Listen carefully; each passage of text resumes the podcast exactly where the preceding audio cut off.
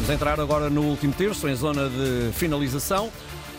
Ora, André Vilas Boas admitiu candidatura à presidência do Porto já em abril de 2024. Foi durante hum, uma alocução ontem na Faculdade de Economia da Universidade do Porto.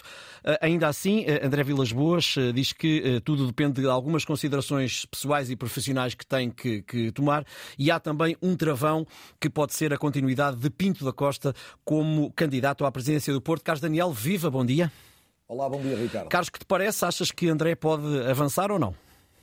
Parece-me que pode, que está a ponderar seriamente isso. Aliás, a inversão do discurso não acontece ontem, acontece há uns meses, quando pela primeira vez André Vilas Boas admitiu ser candidato contra Pinto da Costa e identificou também uma mudança de discurso no atual presidente do Porto em relação ao futuro no, no lugar. A verdade é que Vilas Boas é, nesta altura, claramente o candidato natural alternativo à liderança do, do Porto.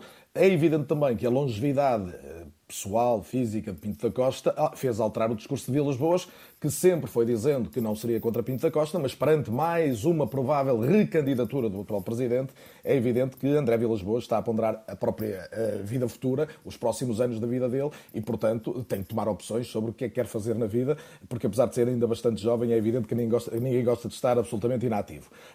Depois, eu acho que a questão se joga aqui uh, do lado, vamos dizer, da atual nomenclatura, em perceber se uh, Pinto da Costa é ou não a única pessoa que pode evitar a vitória de Vilas Boas, e por outro lado, se o treinador, o homem da cadeira de sonho, é assim, é tão, é assim tão popular ou não entre os, os eh, sócios do Futebol Clube do Porto. Em relação ao Porto, há um fator que vale sempre a pena sublinhar. Ao contrário do que acontece nos outros grandes, no Porto cada sócio tem um voto. Ou seja, isto aumenta a volatilidade do eleitorado, a possibilidade de resultados relativamente surpreendentes e, se quiseres, também uma dependência maior daquilo que são os resultados desportivos e do fator emocional. Como é que estará o Futebol Clube do Porto em termos competitivos em fevereiro, março do próximo ano? Vai esperar até lá André Vilas Boas para perceber do descontentamento ou, do, ou, da, ou da, da, alegria dos adeptos e, nesse sentido, eh, vir desafiar a liderança histórica de Pinto da Costa? Eu acho que é muito nisto que se joga o, o futuro desta candidatura eh, parecendo-me inevitável que, eh, mais cedo do que tarde, André Vilas Boas será o candidato alternativo a Pinto da Costa ou às pessoas que o acompanham e nessa altura ou o próprio Pinto da Costa ou alguém por ele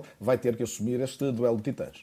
Gonçalo Inácio, António Silva, João Neves, o que tem estes três nomes em comuns, além de jogadores de futebol, são promessas do nosso futebol e com grandes clubes da Europa de, olhos nele, de olho neles. Diria nesta fase que os centrais Gonçalo Inácio e António Silva serão os mais cobiçados, com Liverpool e Manchester a aparecerem em destaque, Manchester United a aparecerem em destaque uh, para a sua aquisição, mas Neves também tem uh, a equipa de Bruno Fernandes atenta ao seu percurso. Estamos a falar de uma questão de tempo para sair, uh, para sair em Carlos? Sim, em qualquer dos casos me parece que sim, o que não é mau. O futebol português é um futebol vendedor, formador primeiro e vendedor depois.